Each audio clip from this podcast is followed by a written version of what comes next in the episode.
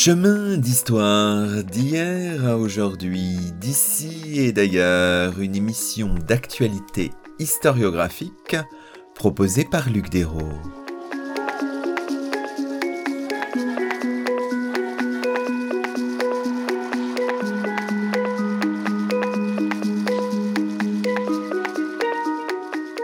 Bonjour à toutes et à tous, c'est le 96e numéro de nos chemins d'histoire, le 15e de la troisième saison, et nous accueillons à notre micro Bernard Legras, professeur d'histoire grecque à l'université Paris Panthéon-Sorbonne, Bernard Legras qui vient de faire paraître aux belles lettres, dans la collection Mondes Anciens, dirigée par Jean-Michel David et François de Polignac, un ouvrage intitulé Cléopâtre l'Égyptienne Aujourd'hui, dans nos chemins, nous revenons sur la figure de Cléopâtre VII, reine grecque, pharaon féminin, une femme d'État qui, dans les méandres complexes du 1er siècle avant Jésus-Christ, a cherché à redonner au royaume d'Égypte la puissance qu'il avait au début de l'ère hellénistique.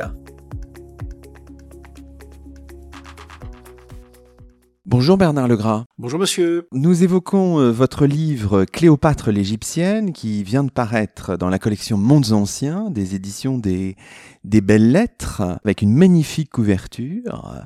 C'est un portrait de, de Sarah Bernard en Cléopâtre par Georges Clérin un portrait qui nous donne envie d'entrer dans ce livre et en même temps qui suggère tout le décalage temporel qui peut y avoir entre ce qu'on pense de Cléopâtre et puis la réalité Cléopâtre. Ça nous introduit aussi peut-être à ça, cette distance chronologique, ce mythe Cléopâtre, dont il faut se défaire peut-être pour approcher la, la vraie Cléopâtre, je ne sais pas. Alors le choix de, ce tableau, car il s'agit d'un tableau qui se trouve au musée des beaux-arts de, La Havane, donc c'est un tableau tout à, fait, étonnant en effet, parce que choisir un tableau, bien entendu, pour illustrer un, livre est un, est un choix, euh, et un choix quasiment programmatique. Et ce qui me plaît beaucoup dans cette œuvre, en dehors évidemment de l'aspect esthétique, hein, tout à fait exceptionnel, donc un tableau qui marque, qui attire le regard, c'est de mettre euh, Cléopâtre en scène, et Sarah Bernard est en scène, bien entendu, dans toute sa gloire, dans toute sa majesté. Donc c'est une femme élancée, c'est une femme énergique, c'est une femme dont le visage a une expression de très grande volonté. Et donc là, on a euh, l'idée vraiment d'une d'une reine, hein, d'une souveraine, d'un chef d'État qui a une, volonté politique très, très forte pour affirmer à la fois son, pouvoir, son identité euh, donc de, reine, et puis euh, donc toute la manière qu'elle a eu de, concevoir euh, donc ce, règne, ce règne long, pour redonner à son royaume, l'Égypte, l'Égypte ptolémaïque, donc une, une gloire qu'elle avait perdue en trois siècles depuis l'installation des Ptolémées sur le trône de l'Égypte. Alors, ce qui est toujours compliqué, je disais, c'est que pour approcher Cléopâtre, pour se plonger dans, dans cette période euh, du premier siècle avant Jésus-Christ, complexe, traversée par plein de tensions, il faut peut-être d'abord se défaire un peu, je ne sais pas si l'idée est bonne, de tout le mythe Cléopâtre. Il y a comme une succession de couches, on est presque en géologie là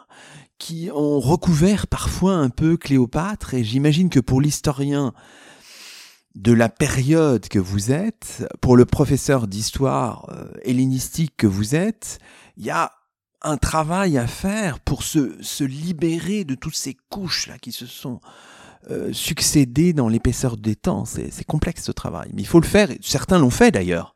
Il y a plusieurs livres qui traitent de, voilà, du mythe Cléopâtre dans toute sa dimension, euh, dans toute son épaisseur temporelle. Alors c'est évidemment un travail d'historien, un ouvrage d'historien de, l'Antiquité, cherchant à, manier vraiment toutes les sources antiques à notre disposition, et euh, j'ai vraiment refusé dans l'écriture de ce livre, même même même dans la conclusion, hein, de, de, de faire allusion, d'utiliser à tout ce qui a construit le, le mythe des Cléopâtres à partir du, du 4e, du 5e siècle.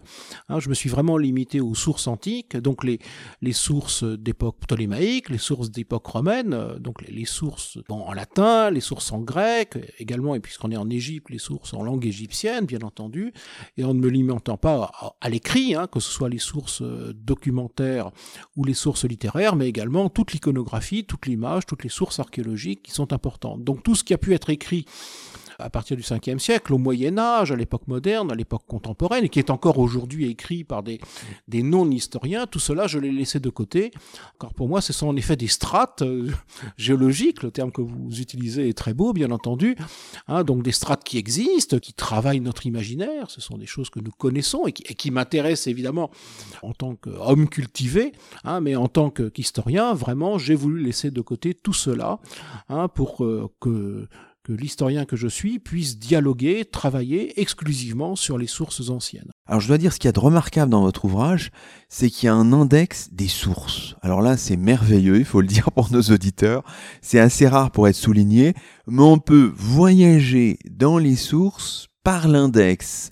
Vous dites, mon objectif dans ce livre est de faire appel de manière privilégiée et systématique aux documents issus d'Égypte ou de l'Empire de Cléopâtre. Je vous remercie pour l'hommage que vous rendez au, travail que j'ai fait moi-même de, constitution de, l'index des sources. Les lecteurs qui ont écrit des livres le savent, c'est un, travail tout à fait considérable.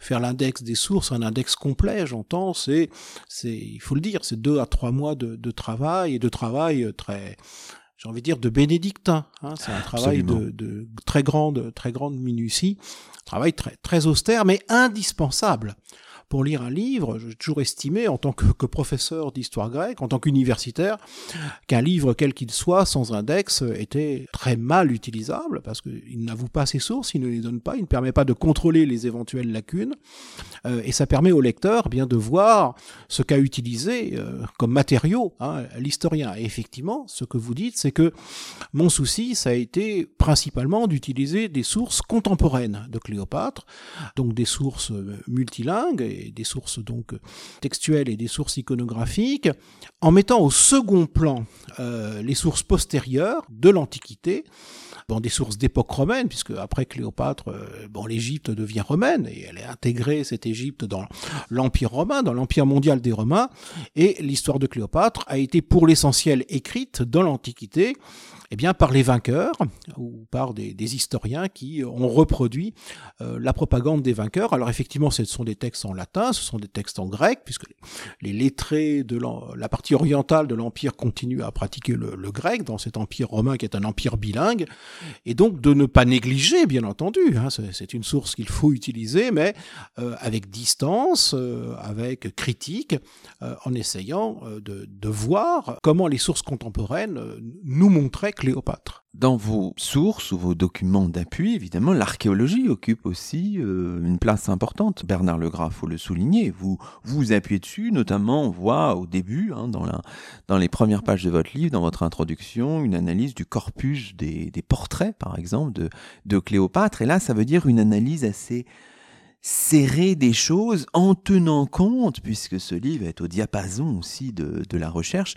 en tenant compte de l'historiographie la plus récente. Tout à fait. Alors l'histoire et l'archéologie ont, partie liée, bien entendu, mais il est vrai que l'archéologie, les sources archéologiques de, toute nature sont, extrêmement précieuses et nous permettent d'apporter des, éléments nouveaux que nous n'avions pas euh, bon, avant l'an 2000, parce que, évidemment, c'est le fait du hasard, hein, mais c'est surtout autour de l'an 2000 et puis après que, que, des sources nouvelles sont apparues et les, données archéologiques euh, peuvent être exploitées en historien euh, de manière extrêmement pertinente.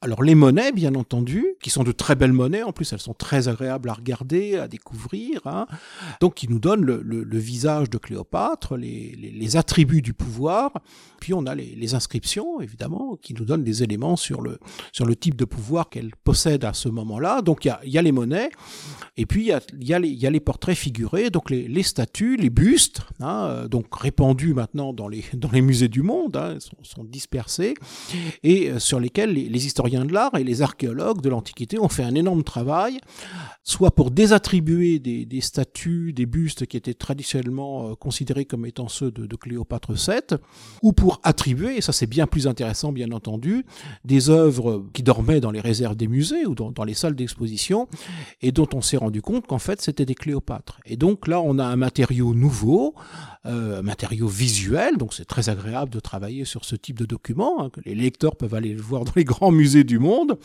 et qui nous permettent bah, d'avoir de, des, des données nouvelles, des informations nouvelles sur ce qu'était Cléopâtre et la manière dont elle se représentait elle-même, parce qu'un certain nombre de ses portraits sont contemporains de Cléopâtre, donc c'est l'image que Cléopâtre voulait donner d'elle-même, et c'est le cas évidemment pour les bonnets qui sont frappés de son temps. Alors si on regarde un peu votre axe problématique, hein, vous le dites assez rapidement, c'est à la page 20, vous dites je vais m'interroger sur le rapport de la reine à l'Égypte en tant que territoire doté d'une histoire multimillénaire, un espace marqué par plus de trois siècles d'hellénisation et pièce maîtresse du pouvoir ptolémaïque qui contrôlait l'ensemble mouvant d'un empire méditerranéen qui n'a jamais été réduit à la seule vallée du Nil et aux oasis. On voit bien, et d'ailleurs vous avez fait ce choix qui peut étonner de prime abord, votre livre s'appelle Cléopâtre l'égyptienne. Alors ça peut être étonnant parce que vous le dites d'emblée, c'était l'identité dont la propagande romaine affublait la reine. Cléopâtre VII. Donc vous avez choisi ce, ce titre-là pour discuter tout cela. Est-ce que j'exagère en disant que c'est un titre un peu provocateur ou voilà qui veut susciter un peu le débat d'emblée? Vous avez employé le mot. c'est en effet un titre provocation et jamais j'avais été complet, mais j'y ai pu un penser, mais évidemment, mais je ne l'ai pas fait. J'aurais dû mettre un point d'interrogation. Hein, était-elle était-elle égyptienne? Parce qu'évidemment, c'est toute la définition. Qu'est-ce qu'une égyptienne? Et j'essaie dans l'introduction justement de montrer la définition différente suivant les époques du terme d'égyptien. Alors effectivement, quand les quand les Romains l'affuble du titre d'égyptienne, ils ont deux objectifs. Premièrement, c'est un féminin, donc ils accusent une femme, ils la mettent en cause en tant que femme, en tant que reine, et puis ils la traitent de barbare. ça devient évidemment une, insulte, mais pour les Romains, elle est véritablement égyptienne, parce que à partir de, la conquête romaine, les Grecs d'Égypte, euh, les Grecs vivant en Égypte, donc les Grecs de, de langue grecque, dont la religion et le, polythéisme grec, enfin qui sont pleinement grecs euh, par la culture et par, les origines ethniques, sont considérés par les Romains comme des Égyptiens. Ils font partie d'une catégorie juridique, en, latin à Aegyptii. Donc pour un, pour un Romain du 1er ou du 2e siècle, elle, est égyptienne, il n'y a, a strictement aucun doute. Elle est qualifiée d'égyptienne comme les Égyptiens, euh, bon, bah, qui remontent aux Égyptiens de l'époque pharaonique et qui, eux, continuent à pratiquer la langue égyptienne, le polythéisme égyptien. Bon, à l'époque ptolémaïque, à l'époque de Cléopâtre, euh, la définition d'une égyptienne est, est différente. Hein. donc c'est un élément de, de, il y a un élément ethnique, un élément d'origine, origine de, des familles, hein, famille ancestrale, et puis un élément de langue. Hein, les, les Égyptiens en Égypte, à l'époque de, Cléopâtre, il parlait égyptien. Et, donc Cléopâtre, qu'était-elle? Eh bien, à l'époque de Cléopâtre, elle est tout à fait grecque. Elle est, elle est 100% grecque, car j'essaie de montrer que tout ce qu'on a pu écrire sur ses origines, soit égyptiennes, soit à moitié égyptiennes, issues d'un mariage mixte, on a dit qu'elle avait parfois une mère qui aurait été égyptienne, donc soit une, une métisse, hein, soit une femme intégralement égyptienne. Tout ça, c'est faux, il faut le balayer, aucune source ne permet de le montrer. Elle était véritablement, par sa famille, la famille de Ptolémée, elle est, elle est, elle est totalement grecque, c'est une gréco-macédonienne. Ses origines ancestrales sont, sont grecques, sont 100% grecques, gréco-macédoniennes, en n'oubliant jamais que les Macédoniens sont des Grecs à 100% à l'époque de Philippe II, à l'époque, à l'époque d'Alexandre. Alors, sur le plan culturel, alors là, il y a à nouveau un débat. Quelle langue parlait-elle? Quelle langue écrivait-elle? Bon, nous n'avons qu'une seule source qui parle d'une polyglossie de, Cléopâtre, elle aurait parlé plusieurs langues, bon c'est plus tard qu'il nous en parle, on doit traiter cette information unique avec beaucoup de, prudence, car il est clair que euh, aux yeux de Plutarque, c'est un élément d'exotisme. Hein. Plutarque fait partie de ceux qui la traitent d'égyptienne, qui la considèrent comme une égyptienne, et évidemment le, le fait qu'elle parle plusieurs langues, cela étonne, hein, ça la rend exceptionnelle, ça la rend extraordinaire, et ça la sort un petit peu justement de ce monde gréco-romain où l'on parle grec et où on parle également latin. Donc sa culture égyptienne reste, reste, reste à prouver. Elle a certainement des éléments de, de culture égyptienne, mais Moi, je pense personnellement qu'elle ne savait que le grec et qu'elle devait parler quelques mots d'égyptien, comme elle devait parler aussi quelques mots de latin, puisqu'elle avait vécu à Rome. Terminons peut-être la première partie de cette émission euh, par un point historiographique, parce que ce livre se veut aussi une mise au point historiographique. Le fait qu'il soit publié maintenant, ça correspond aussi peut-être à la nécessité de faire un, un bilan de, je sais pas, plusieurs années de, recherche, de dynamique historiographique. Enfin, est-ce qu'il y a coïncidence entre je sais pas, une dynamique historiographique relative à Cléopâtre importante et puis votre, votre propre recherche, Bernard Legras? Alors il est clair quand on regarde ma, bibliographie que, je mentionne les, collègues, collègues et amis qui ont écrit sur, sur Cléopâtre et ces dernières années euh, en France et à l'étranger, il y a eu beaucoup de Cléopâtre qui sont, qui sont sortis. Il y a un certain nombre de personnages historiques sur lesquels il y a beaucoup de publications qui arrivent un peu, au même moment dans le registre grec quelques années, on publiait beaucoup sur Démosthène, par ah exemple. Il y, a, il y, a, évidemment des, des, des, des, auteurs un petit peu à la mode, mais je crois que la, la réflexion sur Cléopâtre vient justement de, du fait qu'elle est à la croisée des cultures. Hein. Donc on a vraiment, quand on travaille sur l'Égypte maintenant, pleinement mis en avant le fait que c'est un, un royaume, un État multiculturel, donc où plusieurs cultures cohabitent. Euh, la culture grecque, euh, la culture égyptienne et la culture, la culture juive, une très forte communauté juive qui vit à Alexandrie et, et dans la Cora, et dans, dans la campagne. Et ce, cette rencontre entre les civilisations est vraiment un thème mobilisateur. Et Cléopâtre, évidemment, est quelque part l'incarnation de cette possibilité multiculturelle. Et donc, comment se place-t-elle par rapport à ses contemporains, par rapport à cette problématique historique, hein, qui évidemment dans l'Europe d'aujourd'hui, dans le monde d'aujourd'hui, euh, est particulièrement prégnante?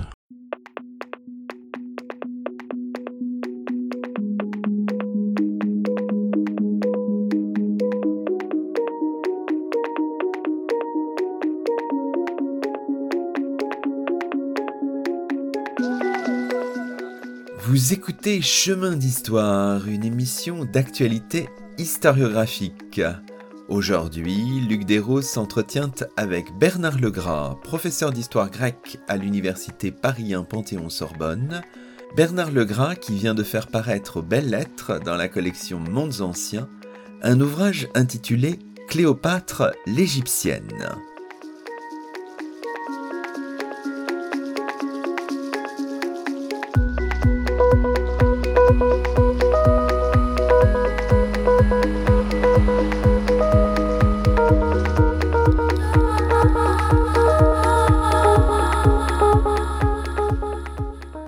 Alors, ce qu'on peut faire peut-être pour un peu plonger dans le dédale chronologique, là c'est complexe hein, quand même, évidemment, c'est de présenter un peu la situation sous le règne de son père, Ptolémée XII, donc dans la première moitié du premier siècle avant Jésus-Christ, puisque Ptolémée XII, je crois, arrive au pouvoir en 80 avant Jésus-Christ.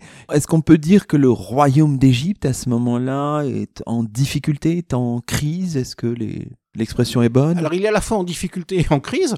Il est en difficulté sur le plan international par la, pression romaine, parce qu'il faut bien appeler l'impérialisme romain, la, conquête romaine. Hein. Les, les, les, Romains, le, le, Sénat romain ont entrepris euh, systématiquement et tout à fait consciemment une, une politique de, de conquête des royaumes hellénistiques et au moment où Ptolémée XII arrive au pouvoir, eh bien, l'Égypte est le dernier royaume hellénistique indépendant. Hein. Les, les, Romains ont, mis la main sur la Grèce propre, ils ont mis la main sur l'Asie mineure.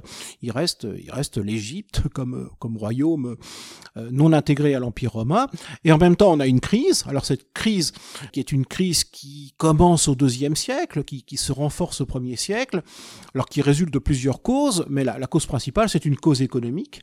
Hein. Donc le pays a des difficultés les, récoltes sont souvent insuffisantes, et, la perte de, l'empire ptolémaïque, auquel vous faisiez allusion précédemment, hein, au IVe siècle, quand se constitue le, le royaume des Ptolémées, il y a un, un royaume d'outre-mer, hein, euh, dans les îles de, de, la mer Égée, sur les côtes d'Asie mineure, euh, au Levant, la, la Syrie, Palestine est, ptolémaïque, la Libye est également ptolémaïque, et donc il y a des territoires extérieurs qui, qui, qui favorisent avant le commerce, qui favorisent des échanges, qui créent des richesses. Bon, il y a une partie de l'impôt qui revient ainsi à Alexandrie, et tout ça n'existe plus à partir du IIIe siècle, et à partir du deuxième, premier siècle, euh, le pays est moins bien administré économiquement et évidemment, ça provoque un affaiblissement de l'économie, des ressources et du potentiel militaire. Est-ce qu'on peut dire que c'est un royaume qui est déjà un peu sous, sous tutelle romaine, enfin sous le règne de Ptolémée XII Alors tout à fait, quand, quand Ptolémée XII est, chassé par les Alexandrins, il se réfugie à Rome, et en fait, Ptolémée XII, et le, terme n'est pas trop fort, c'est un client de, c'est un client de Rome. Hein il est parfaitement réaliste, il a compris que, son pouvoir ne pouvait tenir que par l'appui romain, et quand il revient à Alexandrie en 55, c'est les troupes romaines qui l'installent, enfin les, troupes romaines reconquièrent le pouvoir pour, pour lui, donc c'est vraiment l'homme des Romains, mais son but justement c'est d'éviter l'annexion. Parce que les années 50 du 1er siècle avant Jésus-Christ sont des années assez agitées, hein. il y a notamment cette usurpation, enfin ça dépend de quel point de vue on se place, de Bérénice IV, la fille aînée de, Ptolémée XII, et qui règne de 58 à 55, ce qui explique l'exil à Rome de Ptolémée XII avec Cléopâtre. D'ailleurs, finalement, il revient Bérénice est, exécuté et finalement il l'associe au pouvoir, c'est ça on peut dire, en 52, 51, juste avant sa mort, euh, Cléopâtre? Alors Cléopâtre a eu la chance en effet d'être corrigeante, on ne sait pas quel terme employer exactement, enfin elle règne avec son père, hein, et donc ça, lui donne les, clés du pouvoir, enfin une connaissance de, des arcanes du pouvoir euh, alexandrin au plus, près, et lorsque le, père meurt, bon, euh, elle prend tout naturellement la suite, elle a été, elle a été évidemment formée à ce, métier de reine. Alors évidemment, il n'y a pas d'école, elle n'a pas suivi de cours particuliers, mais euh, intellectuellement, euh, elle, a, été formée par les, par les philosophes, euh, elle a été formée par son expérience de la vie à Rome en exil, et puis après donc à Alexandrie même aux côtés de son père. Quelles sont les sources qui nous donnent des indications sur son, sur sa païdéia, sur son éducation? Enfin, on en a, c'est fragmentaire, j'imagine. Enfin. Alors sur la sur la païdéia, sur son éducation, en fait, c'est euh, c'est la culture de, de, de Cléopâtre qui ressort par le fait que euh, on sait qu'elle était lettrée. On lui prête l'écriture de, de livres. Alors ces livres, les a-t-elle vraiment écrits ou pas? Ça, c'est une autre question.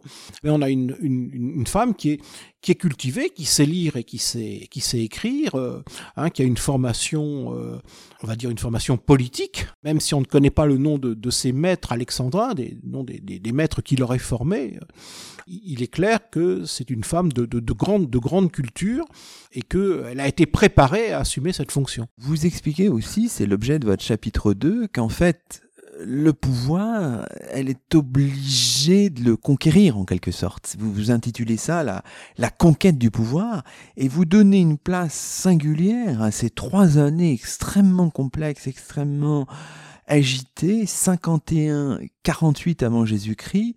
On a l'impression que la, la situation de, de l'Égypte est aussi percutée par quelque chose qui la dépasse, puisque finalement, euh, peut-être que certains de nos auditeurs l'ont oublié, mais Pompée meurt en Égypte, César est là, l'année 48 est une année vraiment phare, mais le pouvoir, c'est complexe, elle est obligée de le partager d'abord, Bernard Legras. Mais oui, parce qu'elle n'est pas toute seule, il y a une fratrie, donc Bérénice euh, a été éliminée, vous l'avez dit tout à l'heure, mais il y a deux autres frères, et qui sont des frères, donc c'est le pouvoir masculin, Ptolémée XIV et Ptolémée XIII, donc euh, eux aussi euh, revendiquent le pouvoir, et d'ailleurs, euh, dans son testament, le père, hein, le fameux Ptolémée XII Olette, le joueur de flûte, hein, avait voulu que le Ptolémée donc XIII, donnons-lui son, numéro, et Cléopâtre VII règnent ensemble. Hein. donc il était prévu un, règne double du, du frère et de la sœur, mais de toute évidence, Cléopâtre voulait régner seule, elle était l'aînée, elle était la mieux préparée, et donc elle a en fait revendiqué très vite le pouvoir pour elle toute seule, et donc ce qu'elle a voulu faire, ce qu'elle a essayé de faire, c'est d'éliminer politiquement les, deux frères, donc ça a bien été une conquête du pouvoir, et, les deux frères meurent l'un puis l'autre, le, premier, bon, a priori de mort naturelle, se serait noyé dans le Nil, mais dans quelles conditions s'est-il noyé? En 47, quant au deuxième, en Ptolémée XIV, bon, alors là c'est clair et net, il est assassiné, on s'en débarrasse. Et pour les éliminer, elle s'est appuyée sur César. Alors sa grande habileté, c'est d'avoir compris, c'était pas très difficile, hein, qu'il fallait avoir l'appui des Romains. Hein. donc son, père euh, était revenu dans les bagages des Romains, d'une certaine manière, on peut employer cette expression, hein, même si les Romains après le, considèrent comme le roi et avec tout le respect que l'on doit à un ami du peuple romain.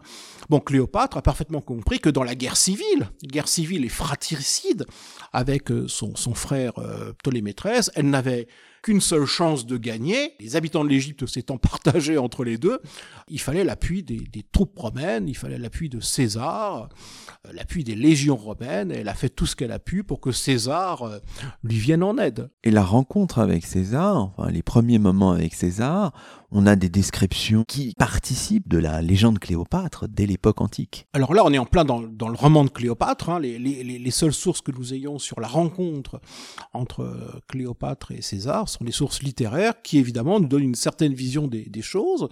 Il y a deux éléments fondamentaux. Premièrement, le, la volonté de Cléopâtre de, séduire César, donc elle est présentée comme une séductrice et une femme bon qui sait séduire les hommes et, César était un homme à femme, elle devait le savoir.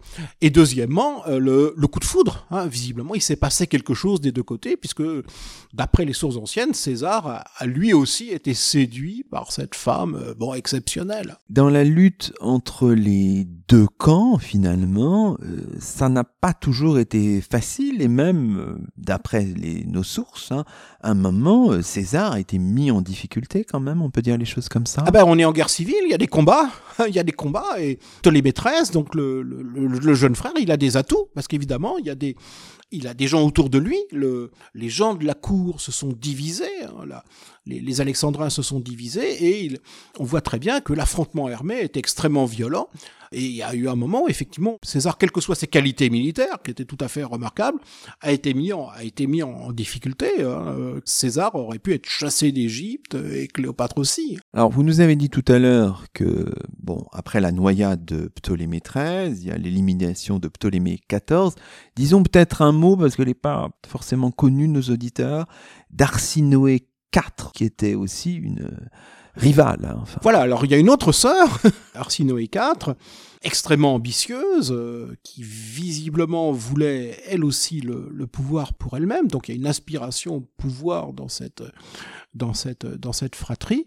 Arsinoé IV a été a été exilé, hein, elle a été exilée dans un temple d'Asie mineure. Euh, bon, et finalement, grâce à Antoine, alors ça c'est c'est une autre étape amoureuse, hein, d'amour politique, hein.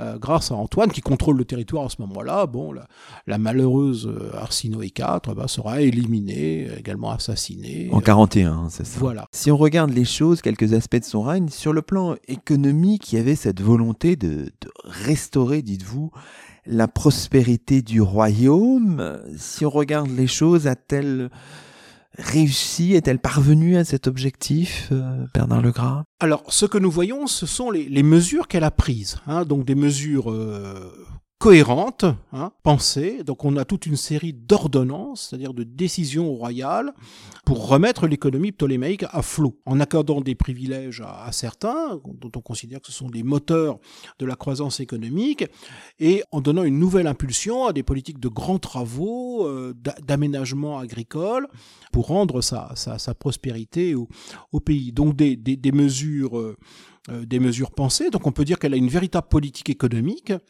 Alors quant au résultat, c'est très difficile à apprécier. On peut dire que, son règne n'a pas été assez long pour cela.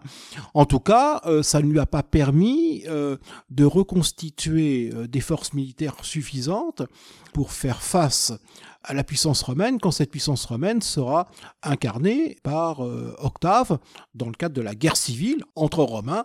Alors c'est plus Pompée César, hein, c'est Octave Antoine, autre chapitre. Absolument. Alors restons un instant sur ce volet économique.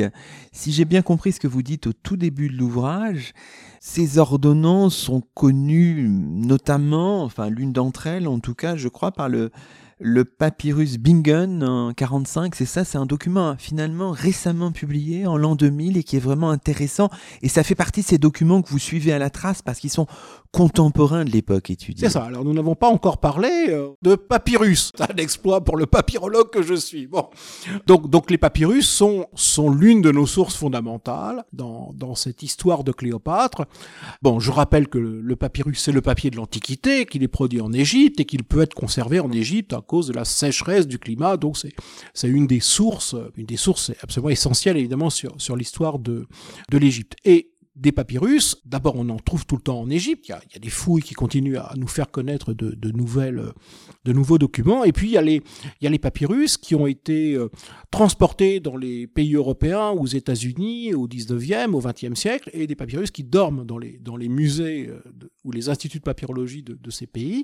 Et en effet, en 2000, a été publié euh, le papyrus Bingen numéro 45, donc un, un, papyrus conservé à Berlin.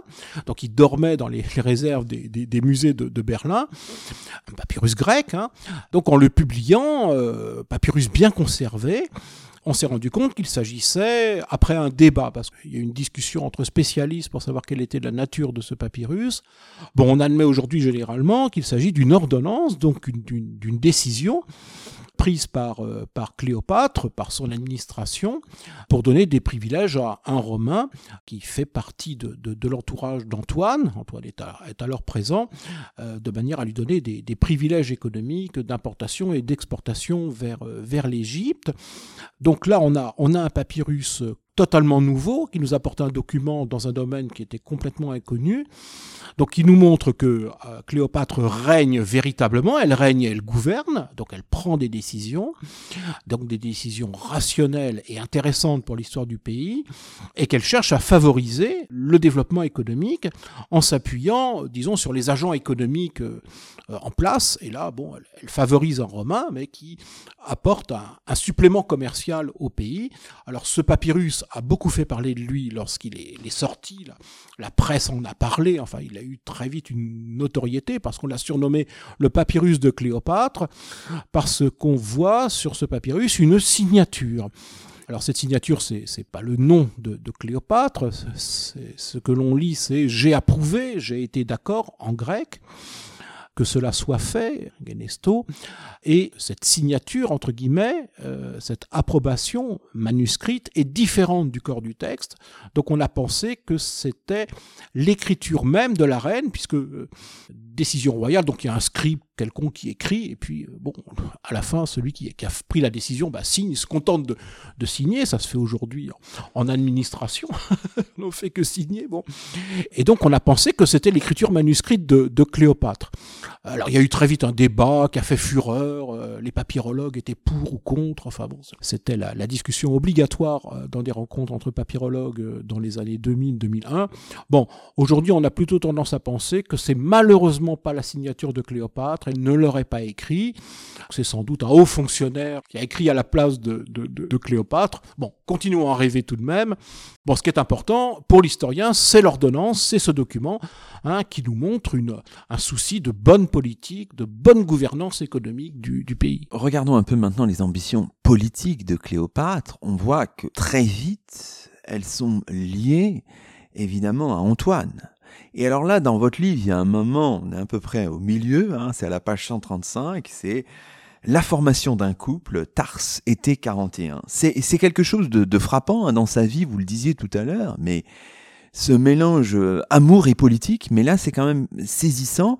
Elle a choisi Antoine et puis finalement, bah évidemment, ça nous mène tout ça entre 41 et 31 axiomes et puis au suicide de, de, de 30. Finalement, toute la fin de sa vie est étroitement liée euh, à Antoine, mais qu'est-ce que ça veut dire euh, Qu'est-ce que ça signifiait pour elle politiquement, je veux dire? Bah Dans le cadre de la, guerre civile, elle a, elle a décidé de s'appuyer sur l'un des, l'un des deux compétiteurs euh, romains. Bon, Antoine était un des diamants le, le plus accessible. Hein. D'abord, c'est lui qui s'intéresse à l'Orient, c'est lui qui, dans, dans les partages, parce que les les impératores, en fait, se sont déjà partagés le, le, ce qui n'est pas encore l'Empire romain, le territoire romain, donc euh, à Octave l'Ouest, l'Italie et Rome, et à Antoine l'Orient, euh, donc le, monde anciennement hellénistique, évidemment, c'est le monde naturel de c'est le monde naturel de, Cléopâtre.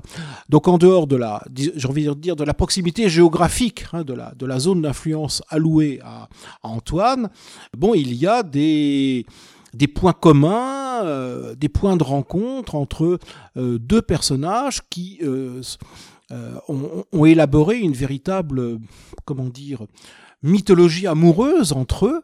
Euh, donc c'est vraiment une construction tout à fait, tout à fait extraordinaire avec l'identification aux dieux. Hein. Donc n'oublions jamais que les, Ptolémées, hommes et femmes, enfin les, les rois Ptolémées, le couple des Ptolémées, se considèrent comme des, comme des divinités vivantes et reçoivent de leur vivant des honneurs divins. Donc Cléopâtre est aux yeux des, Grecs d'Égypte et aux yeux des, Égyptiens d'Égypte une, euh, une, une, divinité.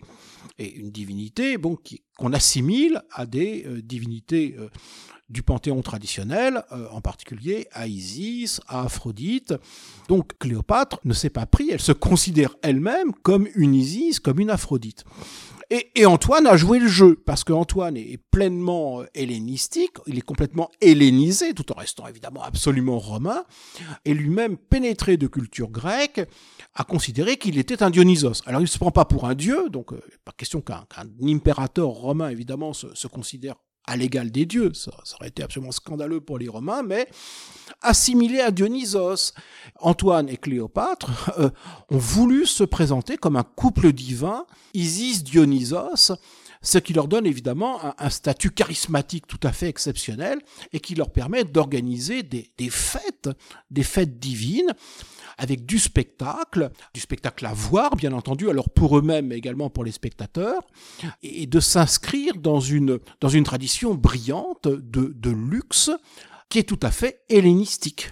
Dans, dans ce duo-là, quelle était la place aussi de Césarion, dont on n'a pas parlé finalement, le fils qu'elle a eu, que Cléopâtre a eu avec, euh, avec César. Alors Césarion, bon, c'est alors c'est vraiment une victime de l'histoire, le pauvre petit Césarion. Alors évidemment, il y a un débat sur le, le vrai père. Bon, donc elle a toujours affirmé que ce, le père euh, légitime était était César, Jules César. Bon, naissance posthume. Hein. Euh, mais quand on regarde la, la datation, euh, euh, il n'est pas évident que César ait été auprès de Cléopâtre neuf mois avant la naissance de Césarion. En revanche, Antoine était dans les parages. Donc, le, vrai père, quel était-il hein, euh, On se pose depuis des décennies la question. Bon, d'une certaine manière, c'est pas très important parce que euh, l'affirmation de Cléopâtre, c'est César le père. Donc c'est ça qui compte. Alors Césarion donc est, un bébé, un enfant, et après la mort de, de, après l'assassinat de Ptolémée XIV, le, frère, il fallait absolument que la, que la reine ait auprès d'elle un co-régent, même si elle a conquis beaucoup de puissance, on l'a vu, elle ne va tout de même pas euh, jusqu'à régner absolument seule, un pouvoir solitaire. Ça, c'est difficile à concevoir pour les Grecs et les Égyptiens du royaume des Ptolémées. Donc, il lui faut un associé au pouvoir, un associé masculin. Bah, c'est Césarion. Hein. Donc, Césarion est devenu comme ça roi d'Égypte en étant un, gamin. évidemment, il n'avait pas voix au chapitre d'aucune manière, mais il existe et il est représenté et il signe les documents. Donc les, ordonnances sont faites par Cléopâtre et par Césarion. Donc dans les documents, si on ne connaît pas son âge, on a l'impression que c'est un souverain régnant qui prend des décisions, alors que non. Il meurt euh, juste après le suicide de Cléopâtre, c'est ça? Il est tué, donc il y a, y, a la, y a la fameuse phrase « il ne peut pas y avoir plusieurs Césars hein. Octave, devenu Auguste, étant le fils adoptif de Jules César. Bon, évidemment, sa grande crainte, c'est que Césarion, devenu adulte, ne revendique le, pouvoir du côté, du côté romain, voire aussi du côté ptolémaïque, mais, mais le fait que ce soit aussi un, César, d'où son, petit nom, hein, César, Césarion, bon, il ne pouvait pas survivre, euh, donc il, a été assassiné. Alors, dans toute la phase qui mène à Axiom et puis au, suicide euh, d'Antoine et puis de, de, Cléopâtre, on a l'impression d'un processus un peu inéluctable en fait. Et on a l'impression que dans cette situation où finalement Antoine et Cléopâtre sont, sont acculés en quelque sorte, on a l'impression que c'est Cléopâtre qui tient quand même le navire et qu'Antoine, lui, dans une espèce de défaitisme, multipliant les banquets, etc., dans une espèce de, de fuite en avant, si j'ose dire, et que elle montre peut-être, enfin, je sais pas, ça paraît aussi anachronique, plus de de dignité, je sais pas, dans la fin de son pouvoir. Ah ça, c'est ce que nous montrent les sources anciennes en tout cas. Hein. C'est ce que disent les sources. On nous montre un, César, un, Antoine déprimé, complètement déprimé,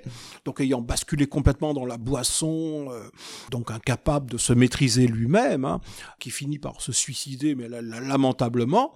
Et euh, Cléopâtre, bon bah, qui tient le gouvernail du pays jusqu'au bout, donc qui reste vraiment maîtresse d'elle-même et qui décide de son suicide. Alors, dans quelles conditions est-ce que ça, l'historiographie arrive un peu à, mieux connaître ça, parce qu'il y a plein d'incertitudes quand même sur la fin de sa vie. Alors, pour revenir sur le plan militaire, évidemment, le, moment fondamental, c'est Axiom. Bien sûr. Quelles sont les causes profondes de la défaite d'Axiom? Donc là, les, historiens discutent beaucoup, hein, mais c'est certain qu'à partir du moment où cette bataille navale était, était perdue, à partir du moment où les, les légions romaines, enfin les légions d'Octave pénétraient sur le territoire égyptien, Bon, d'abord, il y avait un effet de démoralisation des troupes communes d'Antoine et de, Cléopâtre. Hein. Les, soldats antiques ont tendance à aller vers le vainqueur, hein. donc ils se rendent, on leur promet des, primes, on leur promet la vie sauve, tout simplement, évidemment. Alors ils, se débandent hein, complètement. Donc, euh, à partir du moment où cette bataille décisive était perdue et où le choix de la bataille navale avait été fait, parce que Antoine et Cléopâtre auraient pu choisir d'avoir l'affrontement décisif sur Terre. Donc, ils ont fait le choix de la bataille navale et bon, c'est très ptolémaïque ça, le choix de la bataille navale. Donc on peut penser que c'est en effet Cléopâtre qui a qui a pris la décision euh, que la que la bataille finale, la mère des batailles serait une bataille navale et c'était le et c'était le mauvais choix. Bon, alors pour ce qui est de la fin, donc le les, combats en Égypte, bon, euh, ont été des escarmouches. Hein, il n'y a pas eu, il a pas eu de combat. Donc euh, Octave est rentré très facilement en Égypte et à Alexandrie, donc pratiquement pas de, combat, pratiquement pas de, résistance. Et donc bon, Cléopâtre est prisonnière d'Octave, donc que faire? Est-ce qu'avec la fin de de Cléopâtre, le suicide de Cléopâtre, c'est la fin d'un monde aussi. Est-ce qu'on peut dire les choses comme ça ou est-ce que c'est un peu brutal? C'est brutal parce que les, les, ruptures historiques ne sont jamais aussi brutales. Exactement. Surtout sur le plan du droit, euh, sur le plan de la culture, euh, sur le plan des, des phénomènes religieux. La, la, rupture, elle est totale évidemment là sur le plan politique. Hein. C'est la fin d'un État indépendant, c'est la fin d'un royaume indépendant. L'Égypte, bon, bah, est annexée Rome, elle devient une province romaine avec des, troupes romaines permanentes, un gouverneur romain, euh, euh, l'arrivée d'administrateurs romains, hein, même si le, grec reste la, langue de culture et les, dieux grecs, gréco-égyptiens, euh, toute cette religion hellénistique qui apparaît pendant l'ère hellénistique demeure l'époque romaine. Mais là, on a la fin d'un monde parce que l'Égypte perd son, son destin, son destin en Méditerranée, c'est vrai que la, l'ambition de Cléopâtre, c'était de redonner à, l'Égypte et à Alexandrie euh, un rôle de, capitale de la Méditerranée orientale, hein, capitale politique, capitale culturelle. Euh, évidemment, avec l'intégration dans l'Empire romain, c'est terminé. Et euh, même si Alexandrie restera une ville très importante, très brillante, hein, le, musée continue, la bibliothèque d'Alexandrie continue, on continue à venir étudier à Alexandrie, mais Rome devient la capitale du monde. Ce livre vient d'être publié, euh, Bernard Legras. C'est un livre que vous avez voulu aussi précis qu'accessible. Enfin, je ne sais pas si vous accepteriez ces, expressions. Qu'est-ce que vous souhaitez qu'il soit lu par le, évidemment par le maximum de personnes, mais y compris par exemple par les enseignants aussi, parce qu'on sait que voilà, c'est ça fait partie parfois des aussi paradoxal que ça puisse paraître, des trous dans la culture scolaire, notamment parce que finalement, on connaît assez mal cette, euh, cette période et cette figure alors qu'on croit la connaître. Oui, si je voulais être trop ambitieux, je dirais que j'ai voulu écrire la véritable histoire de Cléopâtre. Euh, c'est-à-dire remettre les choses en place euh, en convoquant vraiment toutes les sources disponibles. C'est un ouvrage que j'ai mis dix ans à écrire. Hein. donc, euh, donc j'ai vraiment relu moi-même toutes les sources dans toutes les langues disponibles et dans la mesure du possible, j'ai lu tout ce que, toute la bibliographie, hein, toute l'historiographie sur Cléopâtre, du moins les ouvrages, les ouvrages importants. Donc c'est vraiment une synthèse, un bilan hein, de l'histoire de, de Cléopâtre. Alors le public auquel je m'adresse, alors c'est évidemment le, les, étudiants et les, collègues hein, qui travaillent sur Cléopâtre ou qui travaillent sur l'Antiquité grecque et romaine, puisqu'on est à la au moment où euh, vraiment Rome et la Grèce hein, se, rencontrent totalement, hein. et puis aussi de toucher le, le, le, le lectorat cultivé, hein, le, public cultivé. Cléopâtre est une figure connue, et, je crois que ce serait bien d'avoir une vision, disons, plus authentique de ce qu'était euh, Cléopâtre.